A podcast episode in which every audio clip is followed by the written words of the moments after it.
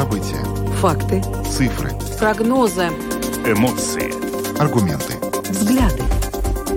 Подробности на Латвийском радио 4.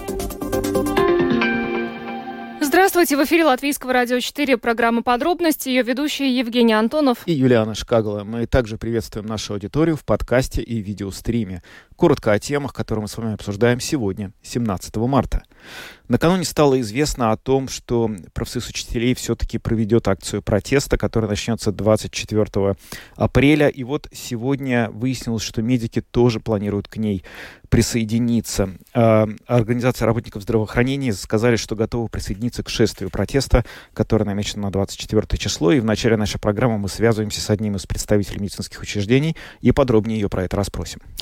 Накануне стало известно, что КНАП начал новый уголовный процесс а, против а, евродепутата, бывшего мэра Риги Нила Ушакова. А, в частности, КНАП расследует возможные преступления, совершенные в интересах конкретного юридического лица и связанные с обязательными правилами о льготах на проезд в общественном транспорте, которые Рижская дума приняла в 2018 году. Но если быть конкретнее, то речь идет о льготах на проезд в маршрутках Риги предприятия Ригас Микроавтобусу Сатекс. Мы сегодня более подробно эту тему обсудим в нашей программе. Европейский центральный банк накануне принял решение поднять свою базовую процентную ставку на половину процентного пункта до 3,5%. Это уже второе повышение с начала года. Делается это для того, чтобы обуздать инфляцию в еврозоне, но это существенно влияет на всех тех, кто сейчас платит по кредитам. Насколько все это будет продолжаться дальше, мы поговорим с экономистом сегодня примерно в середине нашей программы.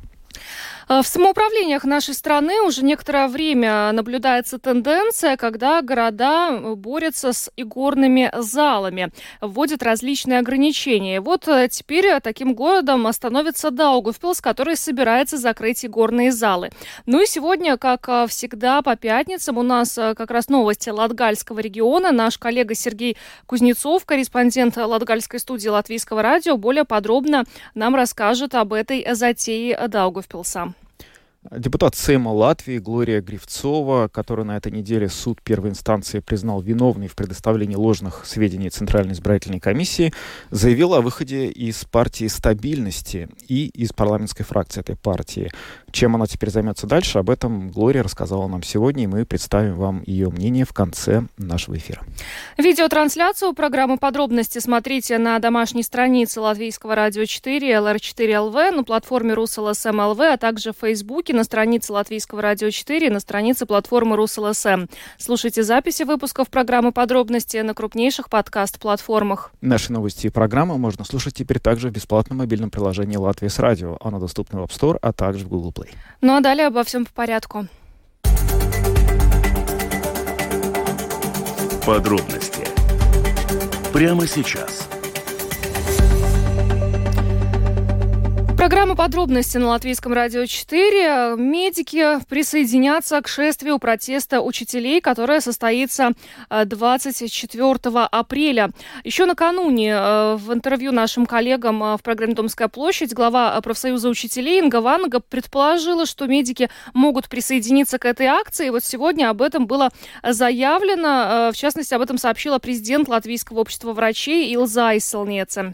А сейчас с нами на прямой телефонной связи глава Ассоциации сельских семейных врачей Лига Козловская. Госпожа Козловская, здравствуйте. Здравствуйте.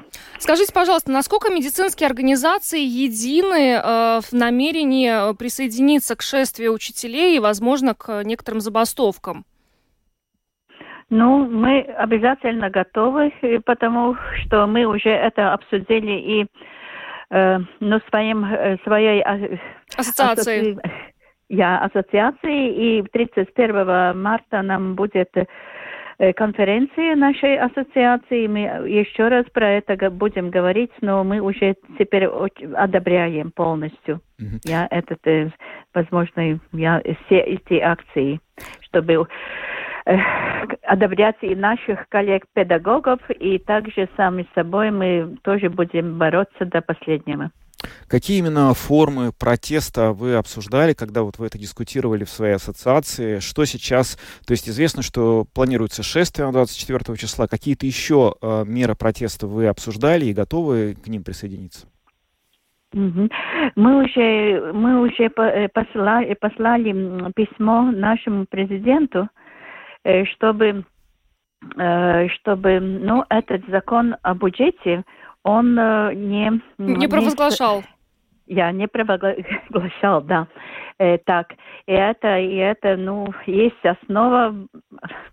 Просто мы так много об этом говорим. Это будет э, пострадать наши пациенты, будет страдать наши медики, если, не, не дай бог, это, ну, как сказать, не будет решение принято, чтобы э, финансирование для м, здравоохранения улучшить уже и не только в, на- э, э, в следующем году, но и в этом году сразу. Вот это одна, одна- это од- один еще шаг э, ак- акций наших.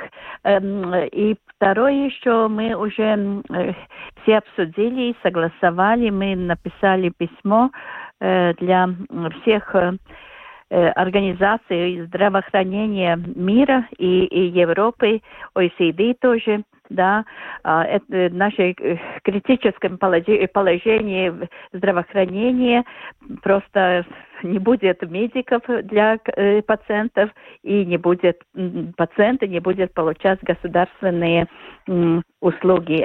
И это, и это значит, что шаг за шагом, и очень скоро мы идем на частную медицину.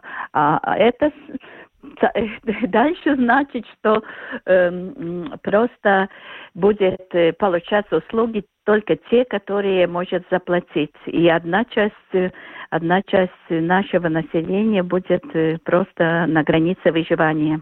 Ну, а чего ждете от президента, вы сказали, не провозглашать а, закон о бюджете, а чего вы ожидаете от европейских медицинских организаций, в частности от OECD?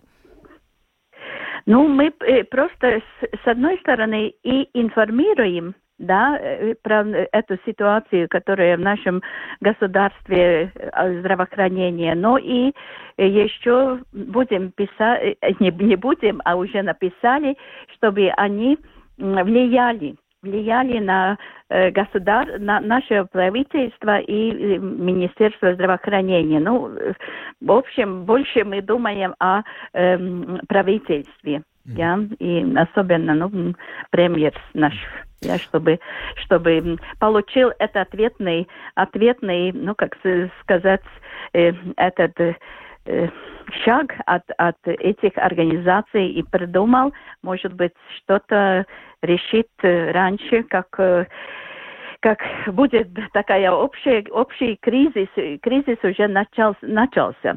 Но э, я, если, э, э, в середине э, лета вообще э, наши пациенты не будет, им не будет возможность получить э, даже простые, самые простые обследования, чтобы ну, сохранить свое здоровье, чтобы э, мы, медики, могли диагностировать новые и- или те же самые болезни, чтобы контролировать. Ну, я не знаю, про профилактику мы, мы больше вообще не говорим, потому что такая нагрузка теперь на медиков, мы просто не, это невозможно, это э, ну, как сказать, ну, наши, наши границы работы тоже, тоже такие, мы только люди, мы только люди, не только медики такие сверх, сверхъестественные, но мы просто люди. Нам тоже надо спать, и нам, нам тоже надо э, учиться и, и своих детей, и также, также думать о, о своей семье и самих собой. Ну, просто мы, так э, как мы знаем, что одна третья часть из семейных врачей уже пенсионеры, им тоже, мы, и они тоже должны и отдыхать, я. Им есть все законные права это делать. Но само собой мы думаем о своих пациентах, я. Ну, некоторое время тому назад стало известно о том, что средняя зарплата медицинского персонала в Латвии увеличивается на 120 евро брутто, то есть какой-то шаг был со стороны правительства сделан навстречу э, медицинским э, специалистам. Каких еще шагов вы ждете? Какие деньги должны быть выделены правительством и куда, в каком объеме, чтобы те вот вещи, о которых вы говорите, все это удавалось бы как-то э, медицинским организациям компенсировать и реализовать? Э, ну, Министерство здравоохранения уже подсчитало, сколько э, должны эти быть э, еще дополнительные деньги, чтобы хотя поддержать уровень прошлого года я, здравоохранения. А это значит, что дополнительно должно быть от ну, и бюджета плюс 3, 306 миллионов евро. И это и для э, дополнительной финансирования для э, медик компенсированных медикаментов, для новых медикаментов, про которых говорили наши ассоциации, и, и не только на, э, ассоциации медиков, но и ассоциации пациентов. Я там новые, очень важные диагнозы, очень важные медикаменты с собой. Э, это где-то дополнительно из этих 306 миллионов для э, компенсированным, компенсированным медикаментам э, должно быть где-то 80 миллионов. Также очень важно на, дополнительные деньги для эм, для больниц, я, это тоже где-то 56 миллионов дополнительно должно было быть, я плюс. А, а первый, первичная помощь, ну, самая, самая основа медицины, э, ну, получила где-то два с половиной миллионов плюс я, а должно было получить по счетам э, Министерства здравоохранения 26 миллионов. Так что э, все, все эм, категории, даже э, все части здравоохранения, не, не говоря о онкологии, которая считается приоритетом нашего государства, я, они получили только 30 миллионов, плюс а, должны были получить 99 миллионов. И также психиатрическая помощь, я, это план психиатрической эм, помощи не получили ничего. Должны были получить 5 миллионов. И плюс эти новые медикаменты, плюс еще эти и, компенсации, чтобы улучшилось для э, медикаментов психических болезней, э, больных. Так что есть так много, эти все части, которые мы знаем, как медики, знает Министерство здравоохранения, правительство, но они э, не были одобрены. И потому и у нас есть такая, такая ну, мы так взволнованы, это еще очень мало Мягко сказано. говорит. Я, я, но, но мы просто готовы очень, очень серьезными акциями. Угу. Будем все время поддержать эту тему. Что ж, большое вам спасибо за то, что уделили нам время. Лига Козловская, глава Ассоциации сельских семейных врачей, была с нами на связи. Еще раз вас благодарим и всего доброго. Всего доброго. Ну, э, медики, так же, как и учителя, настроены решительно. Вот э, здесь у меня только возникает э, такой вопрос. Пока ничего не слышно о работниках структур внутренних дел, которые тоже обычно у нас недовольны объемом выделяемого финансирования, но пока вот не слышно от их профсоюзов, собираются ли они, может быть, тоже присоединиться к медикам и учителям, потому что вот мы буквально после выборов, наверное, общались с профсоюзом, и там говорили, что вообще ни слова о них. Я помню этот разговор да. очень хорошо. Честно говоря, сложилось ощущение, что у них все еще хуже, хотя куда уж казалось бы хуже, потому что о них еще никто и не говорит. То есть все знают, что не хватает денег э, в системе образования, в системе здравоохранения. Это такое общее место, и эти проблемы так или иначе как-то хотя бы звучат в общественном пространстве. Но то, что не хватает очень сильно в сфере внутренней безопасности, например, тем же вот пожарным, э, полицейским. полицейским, это же тоже очень... Ну, если это будет тройная акция протеста, то я уж не знаю. Даже двух, на самом деле, деле уже участников таких э, мощных и представительных. Это довольно серьезно. Будем смотреть, как развиваются события. Ну, еще и ждем реакцию президента на это обращение к нему не провозглашать а, закон о государственном бюджете. И, ну, вот э, что касается европейских организаций, к которым обратились а, медики, вот, в частности, Ассоциация сельских семейных врачей, ну, как показывает практика, даже когда европейские организации разных уровней выступают с какими-то рекомендациями, они просто остаются рекомендациями. Ну да, потому что они не могут иметь никакой власти. Здесь, на самом деле, вот э, почему я специально еще уточнил про деньги, потому что я очень внимательно тоже по нашим даже программам помню, что вот эти финансовые запросы, если можно так сказать, медицинской э, сферы, они не меняются. Они говорят, что нам нужно ровно столько денег, нам не нужно меньше, нам не нужно 100, нам не нужно 120, нам не нужно 160, нам этого не хватит. Нужно вот столько, иначе просто эта сфера не сможет функционировать. И, вероятно, это означает, что вот действительно нужно именно столько, чтобы она функционировала в этом году. Не знаю.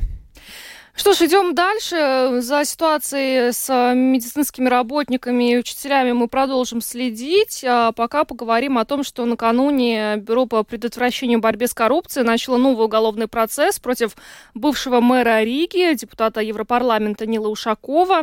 Это связано с э, тем, что э, были, было принято решение Рижской думы в 2018 году о льготах, бесплатном проезде для определенных разных э, категорий э, рижан в э, рижских маршрутках. Да, и сегодня мы поговорили об этом с вице-мэром Риги Вилнесом Кирсисом, который вот был одним из тех, кто, в общем, был компетентен принимать это решение. Нил Ушаков заявляет, что вы являетесь вместе с мэром Мартиншем Статисом инициатором этого уголовного дела, но вы агентству «Лето» сказали, что это не так, то есть вы к нему не имеете отношения. Я, ну, es labprāt savu piekārtu ordeni klāt un Я бы с удовольствием приписал этот орден себе и сказал бы, что сделал что-то для этого, но это не так. Единственный, кто, очевидно, что-то для этого сделал, сам Ушаков своими политическими решениями. Я сам работал в оппозиции Рижской думы, когда проходило голосование по этому вопросу. Я голосовал против и заявлял, что нам не нужно поддерживать это решение, поскольку оно дает особые привилегии конкретному перевозчику. Очень важно было понять, какими намерениями тогда руководствовались Ушаков и тогдашние коалиционные депутаты. Если их целью было поддержать рижан, то это можно поддержать. Но если целью было помочь конкретному предприятию заработать больше денег, то, очевидно, там проблемы с законом. Ну, тогда, acīm redzot, tur ir problēmas Если уже тогда возникли некоторые сомнения, опасения, что целью может быть создание сверхприбыли для этой компании, почему не было тогда заявлено об этом в КНАП? Ну, toreiz pavisam noteikti bija. В то время мы однозначно об этом высказывались публично. Я сейчас на самом деле уже не помню. Я тогда столько раз писал заявление в КНАП о различных нарушениях и возможных случаях коррупции, что уже не помню, писал ли я и об этом. В любом случае, публично я высказывался о том, что это очень похоже на некую благодеятельность. Поскольку мы помним, что когда-то билет на маршрутку стоил, если я не ошибаюсь, 70 центов, а потом резко одним решением его стоимость выросла до 1 евро 15 центов. И это давало предприятию-перевозчику дополнительную прибыль, ничего для этого не делая дополнительно. Кроме того, перевозчик получил разрешение от Думы не ездить по нерентабельным маршрутам, это давало предприятию зарабатывать еще больше. Ну и в конце концов, перевозчику со стороны Rīgas satiksme доплачивали за каждого пассажира. Как вам кажется, вся эта ситуация могла повлиять на то, что сейчас в Риге вообще нет маршруток? Предприятие Rīgas mikroautobusu satiksme обанкротилось. Это только показывает, что когда им нужно было делать то, что прописано в договоре, они не смогли, как говорится, сложить головы вместе. Очевидно, их бизнес-модель была построена вокруг особых благ от Думы. Когда они перестали получать эти блага от Думы, они обанкротились. Viņu biznesa modelis bija izraicināts uz īpašu labvēlību. Un, ja šī īpašā labvēlība nebija, tad viņiem nācās nobankrotēt. Это был Вилнис Кирсис, вице-мэр Риги. Но мы сегодня, конечно, хотели дать э, слово и Нилу Ушакову, чтобы он тоже прокомментировал с своей стороны эту ситуацию. Но он в ответ на наш запрос сказал, что в этот раз он от комментариев воздержится, и все, что он хотел сказать, уже есть в том заявлении, которое было размещено им в интернете ранее. Нам остается только процитировать, в чем же, собственно говоря, это заявление состояло. В своем э, заявлении Ушаков написал, решение о бесплатном транспорте для пенсионеров пенсионеров и школьников было абсолютно правильным и законным. Мне не в чем себя упрекнуть ни с юридической, ни с, ни с этической, ни с моральной точки зрения. Даже если, как это уже бывало в прошлом, мне придется по этому делу столкнуться с ложью и откровенной клеветой, я знаю, что докажу свою правоту. Ну и э, еще стоит заметить, что вот э, и как Вилнис Кирси сказал, э, просто Ушаков изначально предположил, что инициаторами этого э, дела являются мэр Мартин Штатис и вице-мэр э, Вилнис Кирсис, э, но э, Кирсис это отрицал, и в нашем интервью тоже, а э, Статис заявил, что э, Ушакова и прежнего руководства Думы имеются давние отношения с КНАП и другими правоохранительными органами, и он сказал о том, что э, вообще вообще 40 э, уголовных процессов были начаты, когда у власти в Рижской думе находилась коалиция во главе с согласием. Ну, так. А, да, ну, в общем, это уже получается такое второе дело, которое мы, по которому мы увидим а, претензии а, Кушакову и будем смотреть, чем оно, посмотрим, чем оно закончится, потому что первый процесс, он, в общем, завершился по большому счету ничем. Он касался вот этого а, устройства, которое вроде бы было оставлено в кабинете Ушакова, потом так и непонятно было, насколько оно, собственно, там появилось и что оно делало. Но вот теперь претензии, которые касаются гораздо более, как, по мой, на мой взгляд, серьезных вещей, это хозяйственная деятельность, в то время, когда Ушаков, в общем, возглавлял город и за многие хозяйственные вопросы отвечал. Будем, в общем, наблюдать за тем, как эта история будет дальше развиваться. Ну, прежде чем э, поговорим о процентных ставках, э, стоит э, сообщить, вот буквально только что срочная новость пришла от BBC. Международный уголовный суд в Гаге выдал ордер на арест Владимира Путина. Да, Владимира Путина, а также уполномоченный по правам ребенка Марии Львовой Беловой.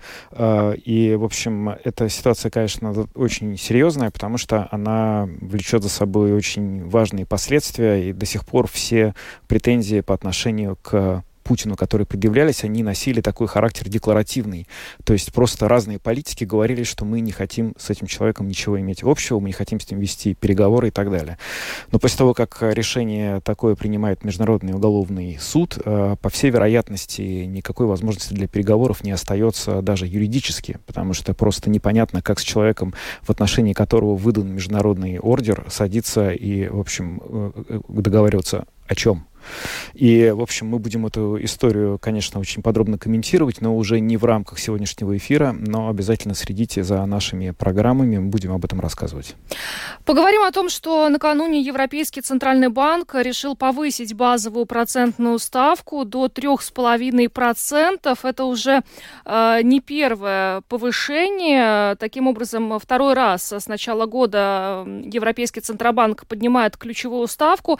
И, конечно, это э, очень э, плохие новости для тех э, людей, э, которые имеют ипотечные кредиты. Вот сейчас об этом более подробно мы будем говорить с главным экономистом Банка Латвии Олегом Красноперовым, который с нами сейчас на связи. Добрый вечер. Добрый вечер.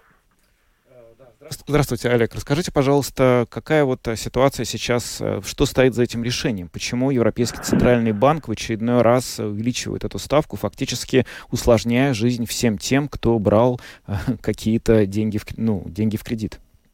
Угу. А, ну вот как раз вчера Европейский Центральный банк очередной раз поднял процентные ставки. Это уже шестое повышение – Э, за последнее время и сейчас э, величина основной процентной ставки 3,5% в год – это самое высокое значение за последние 15 лет.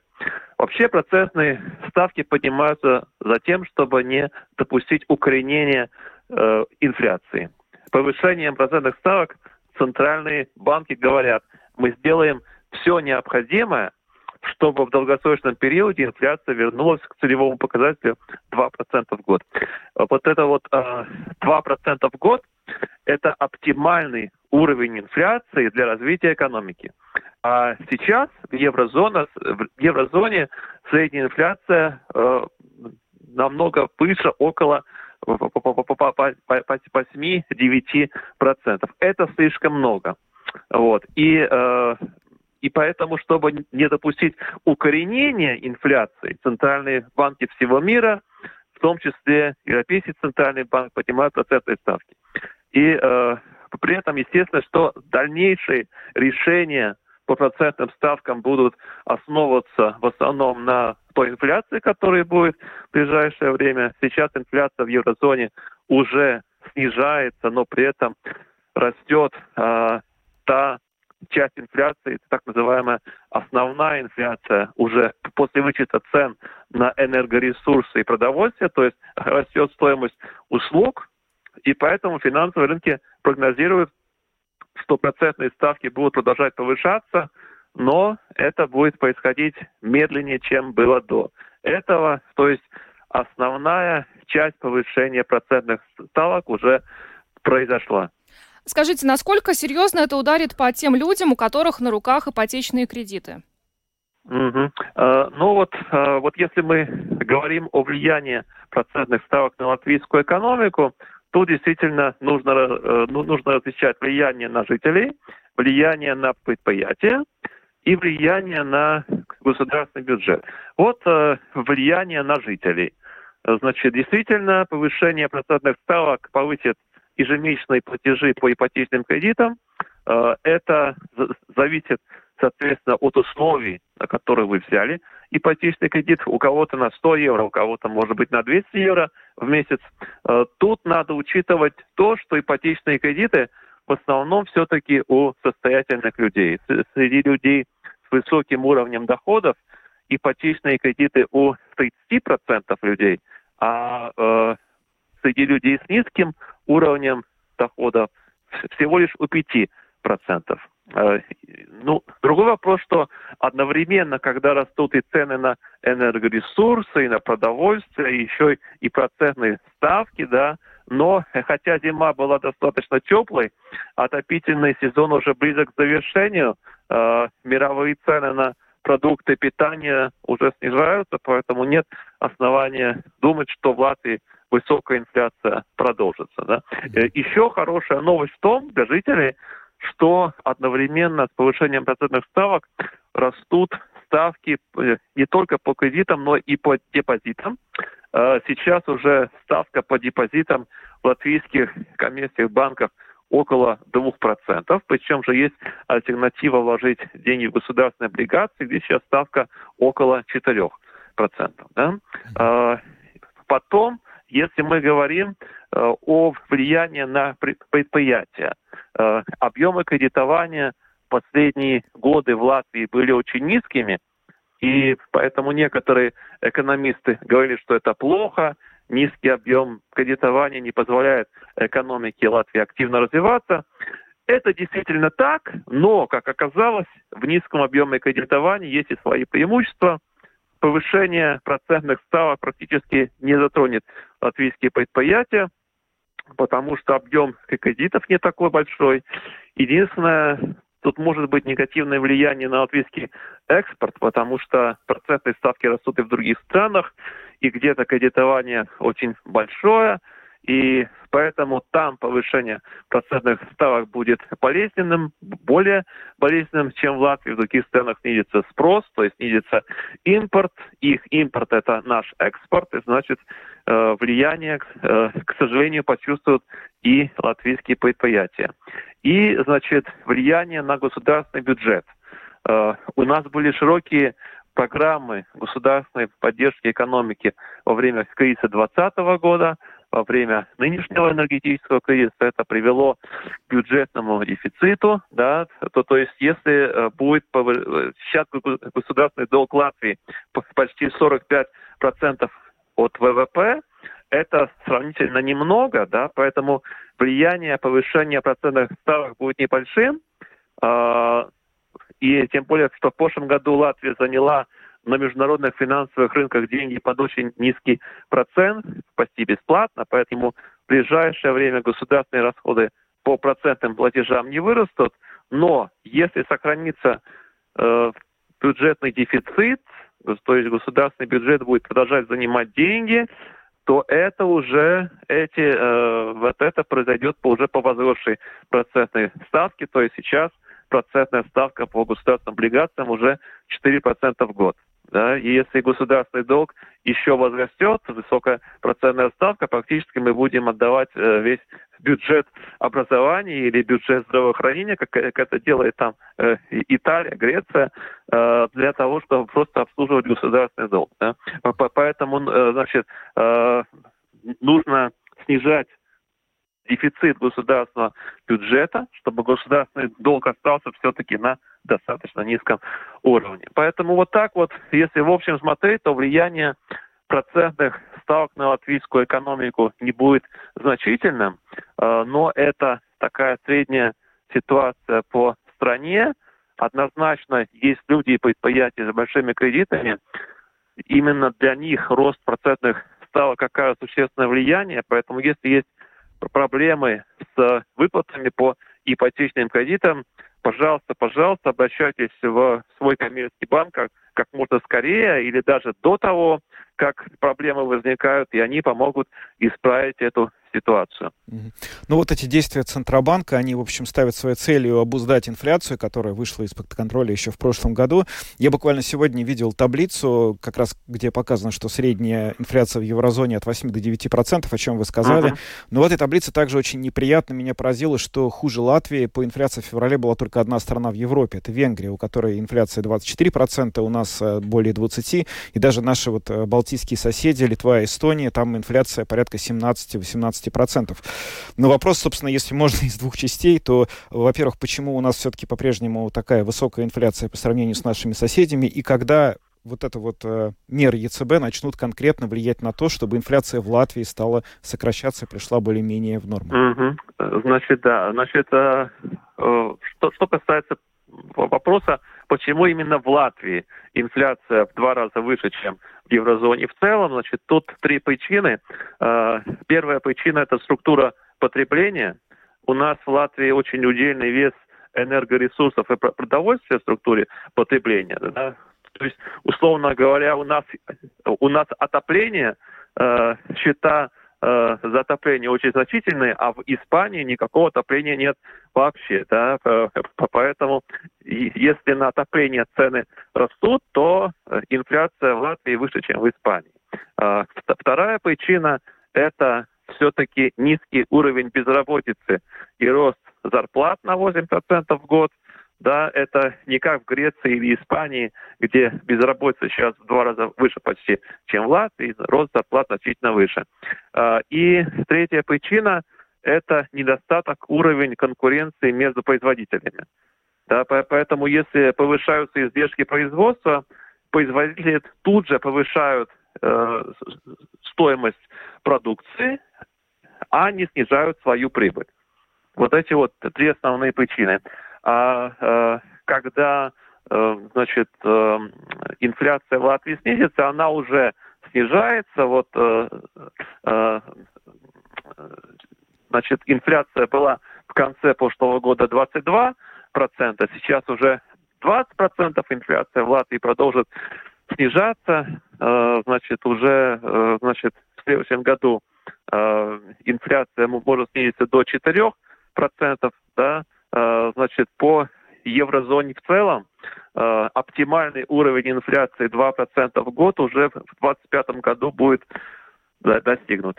А значит ли это, что только в 2025 году Европейский центральный банк вернет э, базовые процентные ставки назад? Ну, процентные ставки еще вот на сейчас по той ситуации, как сейчас, все-таки финансовые рынки прогнозируют, что процентные ставки будут продолжать повышаться, но это будет э, происходить просто не так быстро, как до этого. Да, э, вот, вот те процентные ставки рекордно низкие, которые 10 лет рекордно низкими были, я не думаю, что мы когда-нибудь в будущем вернемся к этому очень-очень низкому э, уровню процентных ставок, потому что э, ну, такой низкий уровень процентных ставок был для того, чтобы ну, немножко поднять экономическую активность и инфляцию. да, потому что у нас эти 10 лет предыдущие в еврозоне была проблема низкой инфляции, что тоже плохо для экономической активности. Угу. Ну что ж, э, спасибо вам большое за то, что вы нам так все подробно разъяснили. Олег э, Красноперов, э, главный экономист Банка Латвии, был с нами на связи. Благодарим и хороших вам выходных. Спасибо. До свидания, спасибо. Спасибо. Ну что ж, э, вот меня не порадовала новость, что процентные ставки не повернутся на тот самый прежний уровень низкие, э, но э, еще не очень хорошая, на мой взгляд, новость, что к прежнему уровню инфляционному мы вернемся только в 2025 году, но это не скоро, вот хотелось бы как-то пораньше. Хотелось бы, да. Но надо сказать, что вот в Америке, например, там инфляция ниже, чем в еврозоне, а ставки уже выше. Mm-hmm. И сейчас вот э, через, на следующей неделе заседание, скорее всего, еще раз поднимут. Поэтому это, увы, такая вещь. Придется еще потерпеть эти ставки. А, новости Латгальского региона у нас, как всегда, раз в неделю. Будем говорить о намерении Даугавпилса закрыть игорные залы. Ну, э, в частности, оставить их лишь э, в определенных местах.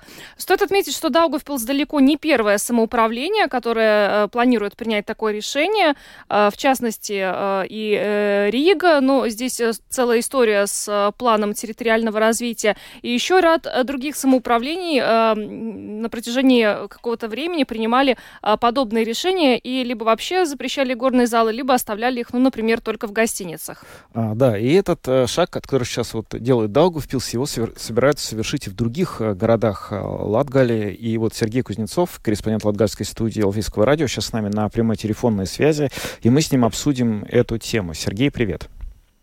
Да, Женя, Юлиана, да, добрый вечер, приветствую вас. Да, расскажи, пожалуйста, нам а, немножко о том, что происходит а, с а, этими горными залами и какая складывается ситуация. Um, ну, если возьмем сразу несколько самоуправлений касаемо Латгалии, то плюс-минус за последние 3-4 неоднократно поднимался вопрос о том, чтобы запретить игорные залы или в центре города, или вообще на территории самоуправления – а, но законодательно, как казалось, это делать нельзя. То есть, если самоуправление вот, хотим, чтобы вы здесь не работали, то есть это как надо обосновать. А, одна из возможностей – это изменение в территориальном планировании, в котором будет прописано, что ну, в такой-то в такой-то часть город, города игровые заведения не могут располагаться. Или же, как э, сейчас действует э, Даугавпилс, а осенью прошлого года уже принял такие правила, э, Екапилс э, о том, что рядом с общественными зданиями, ну, как пример, там спортивные учреждения, школы, церкви, многоквартирные жилые дома и еще там целый ряд таких э, общественно значимых объектов, что ну, там, у каждого самоуправления свое, этот радиус здесь, к примеру, Даугавпилс предлагает, что в радиусе 100 метров и горные заведения не должны находиться. Вот что касается Даугавпилса, это практически под это, ну, да, под, под эту категорию попадают все 10 игорных залов, которые сейчас есть в городе, что надо будет менять как-то дислокацию. То есть а, и здесь система такая, ну, берем непосредственно Даугавпилс, э, когда принимаются эти правила, а, то конечно, у бизнеса игорного есть право обжаловать это в суде, и если уже только, если они не будут обжаловать в суде, и если суд удовлетворит решение города, только тогда, когда эти правила принимаются, затем в течение пяти лет э, вот зал должен будет уйти с этого места. То есть такая долгоиграющая история. И поэтому так, так таковой еще практики в Латгалии ни у кого не было, чтобы кто-то смог а, запретить, запретить, э, ну, в данном случае, э, запретить или как-то Ограничить, так, да. За, закрыть, ограничить, угу. да, эти действия. То есть, ну, можем сказать, что вот Екапел сделал первый шаг, потому что они, а, я уже сказал, осенью они приняли вот эти обязывающие правила, а, вот эти нормы, расстояния, где где, где не могут находиться игровые залы. Сергей, а вот э, ну, э, вообще да. Э, зависимость от азартных игр это огромная проблема для тысяч, я думаю, семей в Латвии, да и в других странах. Это с одной стороны, а с другой стороны, все-таки эти игры приносят деньги бюджетам, самоуправлению, и вот как-то они оценивают это финансовое влияние от таких решений. А, ну, здесь, да, сложная история, потому что С одной стороны, да, игорный бизнес часто очень так пагубно влияет действительно непосредственно на людей, то есть они теряют деньги, рушатся семьи, а, и в дальнейшем там многочисленные психологические проблемы. То есть ну, вот это одна сторона. Но, к примеру, Арнис э, это президент Латвийской ассоциации игорного бизнеса, а, отмечает, что если бы было иное перераспределение денежных средств, то самоуправление, может, не так э, резко бы воспринимали игорный бизнес. А, он как пример приводит, что сейчас процентов 5% налогов уходит в самоуправление, раньше был 25%.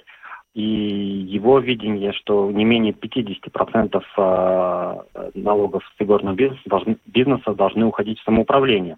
И был бы иной взгляд тогда на эти вещи. А, но, опять же, здесь сложно сказать, поэтому насколько это может изменить ситуацию, что касается именно денежного, денежного вопроса.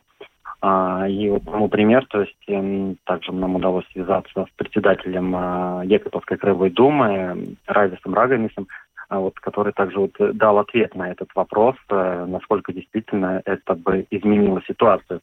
Я бы сейчас предложил послушать именно комментарии руководителя Екатеринского края, что он на это думает. Да, уже 2021 году начали разрабатывать соответствующие нотекуми. Ну, это документ, на, котором, на основе которого мы указываем места, где могут э, такой бизнес проходить. Да? И тогда в 2022 году мы дали согласовать этот проект всем министерствам, которые могли бы как-то что-то поменять. Э, мы не получили никаких э, особых да, рекомендаций. И на данный момент у нас в силе стоит соответствующая нота, которые позволяют э, в Екатеринском новоде азартные игры только в определенных местах. Это все равно эти семьи, это эти люди. У нас э, довольно хорошее отношение и с этими игровыми корпорациями, да, потому что они и в спорте помогают и, и так далее. Но мы понимаем, что если человек может просто, ходя из, ну, идти, идя с работы, зайти и все проиграть, да, то э, с этим надо бороться. И бороться надо довольно жестко. Надо высылать просто такие игровые, как говорится, дома, чуть-чуть за пределами таких, э, ну, населенных пунктов, чтобы э, человеку, который хочет играть, мы не можем это запретить, да, пусть ему это будет чуть-чуть проблемно съездить туда играть. Или наоборот, там делается Лас-Вегас какой-то, да, и пусть это там все и происходит. Ну, ну так это должно быть. Да? Конечно, мы не можем запретить полностью, но это очень большая беда для тех людей, которые лезут в долги, лезут, э, проигрывают все, все, что есть. Да, это очень такие. Ну, и поэтому, я думаю, никакие деньги, которые идут об, обратно в казну, ну, не могут быть причиной того, что мы бы оставили их на пути на работу или домой. Ну, я так думаю. Да, Сергей, ну то есть получается в любом случае, вне зависимости даже от того, насколько высока цена этого вопроса для бюджета, потому что все-таки поступления от этих игральных автоматов, они играют довольно ощутимую роль, все равно вот э, главы самоуправления полны решимости покончить, да, с тем, с той практикой, которая сейчас сложилась, что этих горных заведений очень много в черте города. Э, да, совершенно верно. А, именно такая вот, э, скажем, мнение, что тут деньги не все решают. А, и поэтому здесь один из моментов а, еще и в том, что в самом государстве нет четкой политики, как они это видят. То есть уже в самом начале в своем комментарии со стороны Рависа Равиниса было видно, что они обращались в министерство, чтобы им разъяснили этот вопрос, а в ответ они ну, в итоге ничего толких, ну, толком комментариев, каких-то разъяснений не получили mm-hmm. и уже действовали сами. А, но, с другой стороны, государство, опять же, в бюджет заглаз, загла, закладывает эти доходы со стороны игорного бизнеса. Ну, вот как пример, еще в доковидное время, в 2019 году, а, со слов президента Латвийской ассоциации горного бизнеса, бюджет, получ... бюджет Латвии получал ну, там, не менее 70 миллионов евро. Вот, поэтому, мне кажется, надо это комплексно решать этот вопрос, чтобы действительно, с одной стороны, эти были ограничения, и они как бы были, то есть, ну, продуктивны, э, и с одной стороны, но с другой стороны, то есть, как бы тоже, ну, оберегать, я бы так сказал, людей, наверное, и одновременно думать о том, как оказывать помощь тем, кто страдает. То есть тоже какая-то, не знаю, да. программа, подход, какие-то действительно а, а, структурные действия. Ну да, действительно, комплексный они, подход, они без которого мы с этой проблемой действия. уже, очевидно, да. не справимся. Сергей, большое спасибо, что рассказал нам. Это был Сергей Кузнецов, корреспондент Латгальской студии Латвийского радио, который рассказал нам о том, как Даугавпилс и другие города Латгалии собираются закрывать игорные залы. Э, депутат Сейма Глория Гривцова, которую на этой неделе суд первой инстанции признал виновной в предоставлении ложных сведений Центральной избирательной комиссии по поводу своего места работы и образования, вышла из партии стабильности и ее парламентской фракции. Сегодня нам э, сама Глория Гривцова этот вопрос прокомментировала. Расскажите, пожалуйста, подробнее про это решение покинуть партию, которое было принято. По чьей инициативе это произошло и по какой причине? Так, да, сначала всем добрый день. Это было обдуманное, задуманное, а, взвешенное решение, которое принималось не одну неделю. И много было аргументов за, много против, но последнее судебное решение и решение суда, и заседание суда поставило, поставило все точки, и моя уверенность в том, что я поступаю правильно и честно по отношению к себе и к своему избирателю, укрепилась, и я решила, и об этом вчера оповестила руководителя нашей фракции и партии Алексея Росликова. Ну, все-таки в чем именно ваша аргументация состояла? Почему это решение было принято? Почему вы считаете, что оно было правильным, честным по отношению к избирателю? Ну, понимаете, когда я объявила избирателю, что я собираюсь баллотироваться, я обещала, что я буду честна с собой и честна к своему избирателю. И когда я чувствую, что я не могу рассказывать людям все, что происходит и что есть в самом деле, я считаю, что это нечестно, и это несправедливо. И последний суд, последнее заседание суда, где у меня был юрист партии, нашей партии, и свидетельства свидетелей меня заставили задуматься, а все ли так гладко, и решение назрело, и я решил. Э, я правильно вас понимаю, что тот факт, что вы состояли в партии, каким-то образом ограничивало вас в том, что вы могли говорить избирателям? Ну, понимаете, всегда есть э, этика, всегда есть кодекс этики, э, есть темы, которые нельзя трогать, есть темы, которые можно трогать позже, или есть вещи, которые можно рассказывать, или которые можно рассказывать, но позже. Но для меня это неприемлемо, и я всегда рассказывала все как есть, напрямую и не лукавила. Ну вот сейчас, после того, как вы это решение уже приняли, и теперь вас, по идее, ну, исходя из этих соображений, ничего не сковывает, вы можете рассказать все как есть? Что конкретно вот сейчас вы по этому поводу чувствуете и испытываете? Знаете, облегчение, потому что сейчас у меня апелляционный суд, как вы знаете, первая инстанция меня осудила, признала меня вин, виновной, но я себя виновной не считаю. И выход из партии э, освобождает меня, и я буду в полной мере себя защищать, потому что я на суде доказала, что я отправила лидеру списка визами настоящую анкету, чем я и доказала. И сейчас я буду укреплять пози- свою позицию и защищаться в полной мере. Какие у вас политические планы в Сейме? Что вы намерены делать дальше?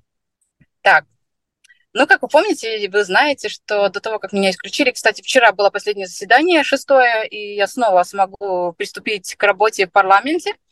И моя задача работать как э, независимому депутату, голосовать только в интересах народа, выходить на трибуну и аргументировать свое мнение, почему я так решила голосовать. И поверьте, будет, будет звучать, типа, прозвучит не одна фамилия, которые виновны, та же самая афера с 200, 220 миллионов афера, везде будут фамилии, и никакого лукавства.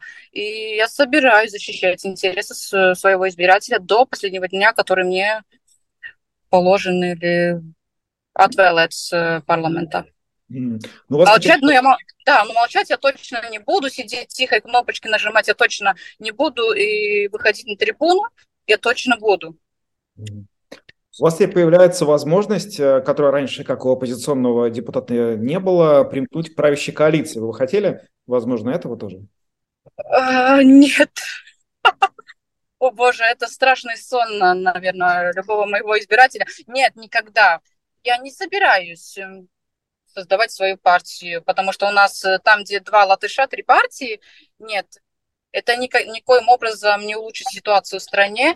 И правящим я точно, ну никогда, ну никогда не примкну. И, ну, понимаете, это выше моего достоинства. И наоборот, сейчас каждый раз будет э, звучать фамилии тех, кто виноват в том, что у нас в стране такой бардак. Да, я не могу примкнуть к этим людям, которые во время ковида, во время ковида такое творили. Поэтому нет.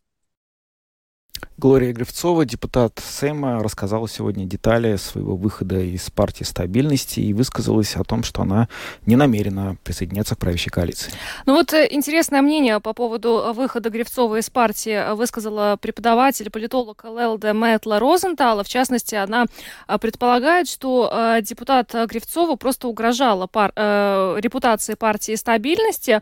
В частности, Лелда Мэтла Розентала говорит, что Гривцова, безусловно, сыграла сыграла важную роль в предвыборной кампании, но э, теперь вот по ее словам, э, судя по э, заявлениям председателя фракции Алексея Росликова, все-таки они, члены партии, поняли, что ситуация не столь однозначна и им сложно контролировать непосредственно вот те действия, которые Глория Гревцова предпринимает. Ну да, вполне возможный вариант. Что ж, ну, посмотрим, что, чем закончится одиночное плавание первого независимого депутата нашего Сейма. На этом программу подробности завершаем. С вами были Евгений Антонов, Юлиана Шкагала, звукооператор Уна Гулба, видеооператор Роман Жуков. Всем хороших выходных и до понедельника. До свидания.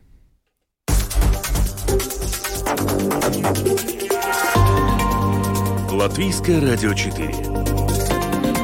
Подробности по будням.